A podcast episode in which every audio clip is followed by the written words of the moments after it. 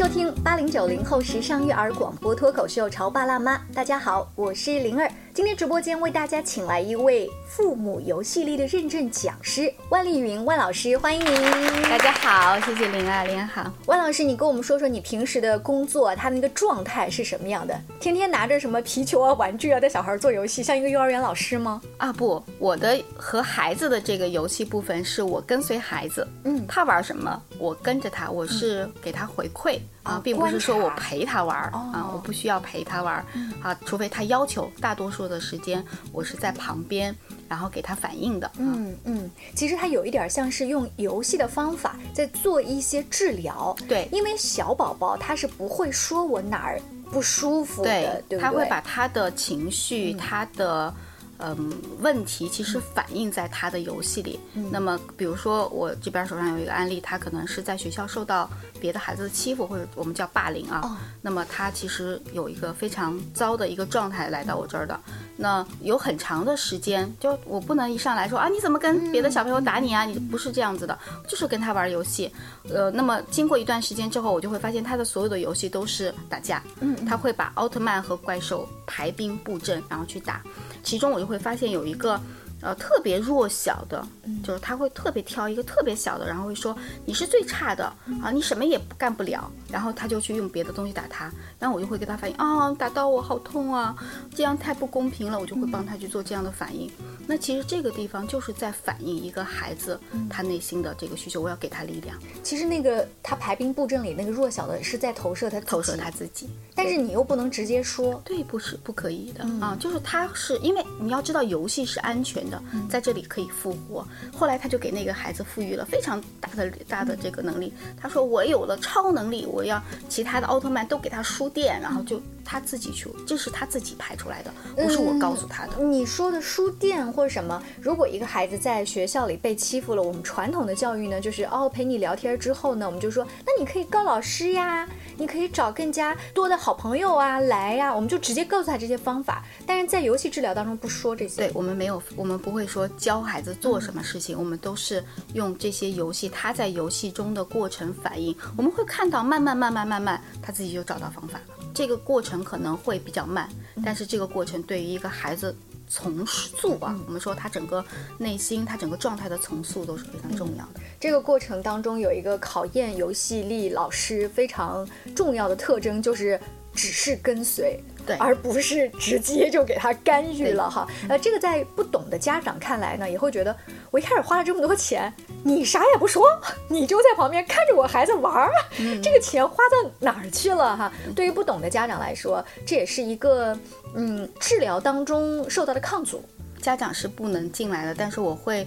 呃，比如说我现在就有家长，他做了三个疗程之后，我会邀请他进来，在旁边观察我，他会看到我怎么给孩子反应，因为他已经看到孩子一个非常好的变化，他也是对我有足够的信任感，他就会请他进来。在前期我不会请家长进来，呃，所以说懂这个事儿很重要，对，懂孩子很重要。在教育当中啊，有一句话就是说，懂孩子比爱孩子还重要。对我们说，我们经常有的家长很爱孩子，但是你用了错误的方法去爱他。你给他控制啊，你用这种想要让他知耻而后勇这样的一个概念去鼓励他、激励他，结果其实最后都给孩子造成了伤害。那其实。你还不如不用，不如不如不用不爱，不如不爱他。对，不如不爱。你可能放弃，你可能不管他，他自生自长，他反而长得很好。但是对于爸妈来说，你说身上掉下来一块肉，我怎么能不爱呢？对，所以就说懂比爱重要。你如果真的爱孩子，就一定要去懂孩子，一定要去，至少你要去学习一些基础的这种知识，科学的知识。哎，那万老师，你说懂和爱哦，爱是天生的，就因为他是我的孩子，我是天然的，我就会爱。而这个天然的，我对孩子的方式又是源于我的父母，所以这个东西真的不是学来的。对，但是懂是学来的，需要学习，需要去。不管你用什么样的方法，经常他们说，呃，讲就我们现在其实特别家庭教育越来越受重视啊，我觉得是件特别好的事儿。就家长可以通过各种各样的这种媒介平台，至少知道我不可以随便打孩子，我不可以随便骂孩子，我会对孩子造成伤害。我觉得就非常好。嗯，呃，今天节目当中呢，万老师在我们直播间也继续会给我们推荐他这个领域啊看到的一些好的书，因为他是研究游戏力嘛，所以最近他看到的这本书叫做《游戏天性》。在前几期的。节目当中呢，我们也呃聊了一些数学的游戏，包括呃语言说话的游戏。我尤其记得万老师说，语言的游戏就是你就陪孩子讲话就好了，对吧？那读写的游戏呢？因为读写阅读能力是跟孩子稍微长大开始学习是最有关系的。对，是的。所以在这本书里，其实它有一个非常大的章节去写如何给孩子进行阅读启蒙这样的一个呃章节。那一说到这个阅读呢，我们爸爸妈妈最感兴趣的可能就是啊识字。写字对，是通过识字卡更有效，还是通过阅读？你和孩子共读的时候，是不是先要不打扰的这个讲完儿，就整个读完，还是你边讲边讨论？嗯然后家长怎么样培养对孩子的阅读热爱？然后从几岁开始阅读，开始识字儿？那在这本书里，作者就给了一个统一的答案，嗯就是你能为孩子做的最重要的事情是让阅读变得有趣，而不是例行公事。嗯，让阅读变得有趣，这也是万老师在节目当中说任何跟游戏有关的这些知识的时候提到的一个核心概念对，就是说一定要有趣。那谁觉得有趣？不是你，是孩子觉得有趣。对，呃，我们说阅读它有一个基石啊，就是它真正的基石就是包括这几个方面，包括词汇，包括孩子讲故事的能力，包括他的音韵啊这样的一个意识，然后还有理解符号的这个呃意识，然后你会发现呢，孩子在阅读的过程中，呃，他会一步一步走，达到一定的里程碑，他就会发掘这个文字间的这种重要的部分。这个里程碑呢，它其实包含了区分书写中的图片和真实的事物体。那么很小的时候啊，在各种潦草的涂鸦和图案中辨别文字，以及学习怎么样读出文字。这里面的每一种技能对孩子的识字能力发展都会非常非常重要。但是你千万不要在孩子还没有准备好的时候就操之过急，这样呢就是。一方面我们说浪费时间，另外一方面呢，就是孩子会非常排斥阅读，或者是他不喜欢发挥想象力去讲故事，嗯啊，就会阻碍这个孩子读写的这种技能。嗯嗯。平时你你是怎么陪伴那个二宝读故事的？各种，嗯，其实作者在这个书里面也写到了，阅读就是只要他好玩儿，孩子喜欢就行。我也可能会把整本书都给他读完，但是我也可能边陪他读，然后我们俩边聊编故事啊，编故事、编改编，或者是呃他自己去讲给我听。我前两天在做呃我们这个呃阅读推广的一个直播的时候，我还在讲，经常会有妈妈问我说，孩子只喜欢读奥特曼，嗯。或者他就喜欢听奥特曼，他对别的书好像不感兴趣，怎么办？我说也很了不起，我自己儿子就是一个特点，我儿子跟女儿完全不一样，女儿是从小就特别爱看书，然后儿子就从小就对书没啥兴趣，更爱动。嗯对他更爱运动。那我就会发现，哎，他现在特别喜欢奥特曼。那我们俩玩的最多的游戏就是奥特曼卡的游戏。嗯，他真的很了不起，我现在六岁了，他能把所有的奥特曼都讲一遍，认识。这个是我们呃妈妈们就特别好奇啊，奥特曼原来有一百多个，然后呢看起来长得都一样，但其实他们都不都不一样，而嗯且每个名字还那么那么拗口。我说你怎么做到的？这哪有什么不一样？为什么它不一样？我就会不断的问他，他就会跟我讲，你看这个是这样子的，这个它的这个地方是这样的，你就会发现他对图片的这个细节的观察能力超强。哇，你太了不起了，你怎么能看出来这么多不同？然后我就说，那他为什么？他怎么成的？他们奥特曼都有各种各样的绝技，每个奥特曼都有好多种绝技，他怎么做到记住的？我也不知道，但他都记得。他跟你讲完之后，其实你还是不记得，对吗？不记得但是你自己有都好精哦。我真的是第一方面，我觉得他真的挺厉害的。然后第二方面，我真的就是不断的跟他说，那我的目的其实很清楚，就是我会在这个过程中啊跟他去做阅读。那我现在有时候他说妈妈我要买书，我说你要买什么书？奥特曼的书。然后那我们看一本这个，看一本这个行不行？他说可以。哦啊，他就会慢慢也去看别的书了。他现在开始喜欢侦探小说，我也不知道为什么，就反正他就会有其他的这个迁移，不是说我只给他这个书，我不断的会慢。慢的对去做转移，所以你会看到阅读这件事情，只要对孩子来讲有趣就行了。我在做我们这个阅读推广人的这个直播，跟我们的老师讲课的时候也这样去说，就是你们千万不要把，尤其是学龄前。啊，因为你到了学龄之后，你自然而然孩子就需要能力的，你就是需要给他去加一些阅读素养的提升。学龄前的孩子，我们有一个叫绘本主题的课，很多老师会去给孩子上，我会给他们讲。那你千万要告诉孩子，这个时候你就是让孩子怎么觉得有趣，怎么玩儿，不要想孩子在这里面。获得什么能力？所有的目标就一个，包括我给家长们去讲课也会这样说。所有的目标就一个，学龄前让孩子觉得阅读这件事情是有趣的、好玩儿哈。其实当中有一个嗯观点是，你会发现玩具店里面玩具。和书是在不一样的柜台。如果商场里所有东西重新做混淆，书跟玩具它都放在玩具区的话，我们家长就会觉得哦，书也是玩具啊，那我就不会抱有一些想法了。就说要书一定是要教知识、教本领、教技能的。对，它是会教的，它是自然而然自带这样的属性的，但是不是目的。嗯，我经常会讲，我说你们不要觉得这是目的。孩子就能接受。当他有目的，就像我们说玩耍的几个要素的时候，就是你没有目的的时候，他自然而然就会被这样的能力去教给他。好，我们稍微休息一下广告之后呢，请万老师接着跟我们聊一聊，他在做一些阅读推广的时候是怎么跟游戏这个概念相结合。你在收听的是《乔爸拉妈》，小欧零二，叫你变成。爸爸妈妈。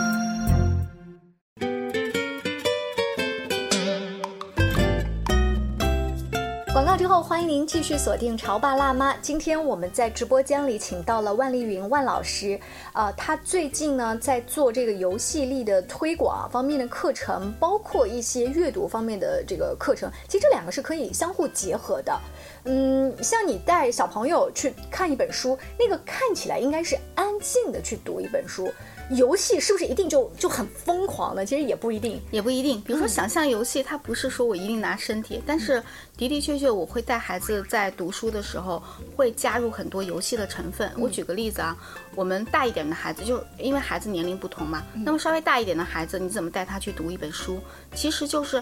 我觉得结局不应该这样，嗯嗯，然后我们俩就会编，啊，想象游戏，嗯嗯，就是那我们去讨论一幅画，我们我现在有很多绘本，我最近看了密集的看了非常非常多的绘本，我觉得绘本真的是宝藏，嗯，是很滋养人的，对，就是我看我都会觉得太神奇了。我拿一个呃叫《威力的世界名画》，不知道有没有听过这本书啊？前段时间拿这本书和我女儿去做讨论，女儿不是十四岁了嘛，那我们去跟她去做讨论，我说。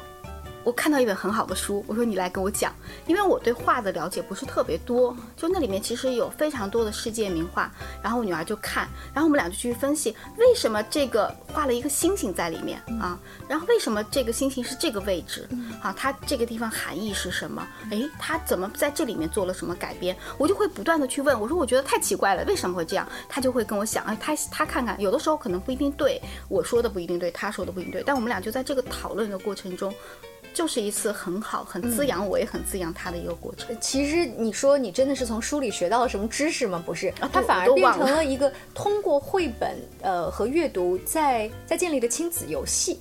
对，呃，可以说是一种谁不知道？对，可以说是一种亲子游戏，也可以说，其实，在那个过程里面，我我觉得会对这幅画，会对这个东西有了新的理解。嗯嗯，呃，还是回到你一开始讲那个观点，如果我带着一个具体的目的、外在的目标，希望他从绘本里学到什么的话，嗯呃，其实它就不成立了。对，就是学到什么是自然而然发生的。嗯，但是作为妈妈也好，作为呃家长也好，作为老师也好，你在孩子不同时期。啊，你对孩子的阅读要有自己的理解。那么我们说学龄前你要有趣，那么再往上，随着孩子的年龄的增长，你在聊书的那个内容就可以增多。我们在那个阅读里面就可以不断的提价。是，比如说孩子知道书页上的这个物体的名称啦，你就可以问问，哎，这个是干嘛的？嗯，对吧？嗯，我儿子也喜欢，特别喜欢看那个说明类的书，就是汽车的那种说明文。那其实就是在这个让他指，哎，你你告诉我，像。大一点的孩子，我们就像一本新书到那儿，我们看到一半，我们说我们俩来猜结局，看谁结局猜的对，真的就是这样的，就是讨论，然后包括跟大一点的孩子去读书讨论，然后去共同去探讨这些事情，会特别有趣。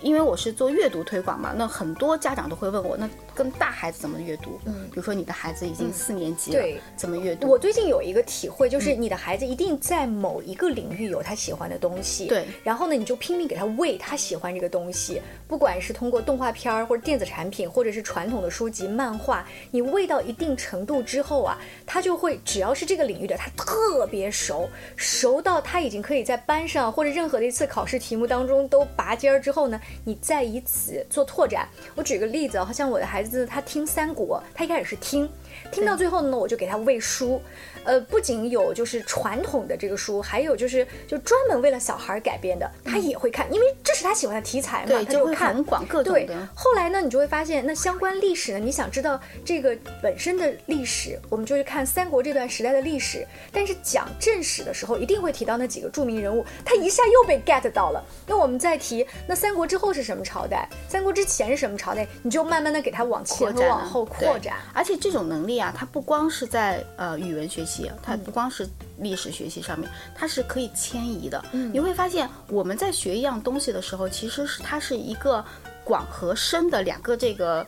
呃，角度去学的，那么我们可以学的广，我们也可以学的深。嗯比如说，我对三国我特别感兴趣，我可能三国的正史学完了，我再去看看他的野史。嗯我记得马伯庸有一本小说，就是三国的里面的一些小人物，也很有趣。嗯对会在这个过程里面，他会发学习就是这样的，他会在这个过程里面他去做迁移。哎，我有一段时，间是矛盾的，嗯就是刚才呃万老师一句话点醒了我，就是学习有一种深度，也有一种广度。我有一段时间觉得三国差不多了。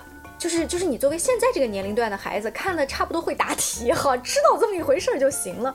可是我有一次去图书馆，当我借了十本书，只有一本是跟这个三国有关的，他第一个看的就是那个，嗯剩下我挑了很多，他连碰都不碰的时候，我就会发现，你家长再做刻意的，他不想去延展你那个广度的时候，对说明那个深度他还没有喂饱，，还没对够。但他够了以后，他自然而然需要广，因为你会发现升到一定程度的时候，他就会就像你说的，哎，他升到一定程度，他就会想。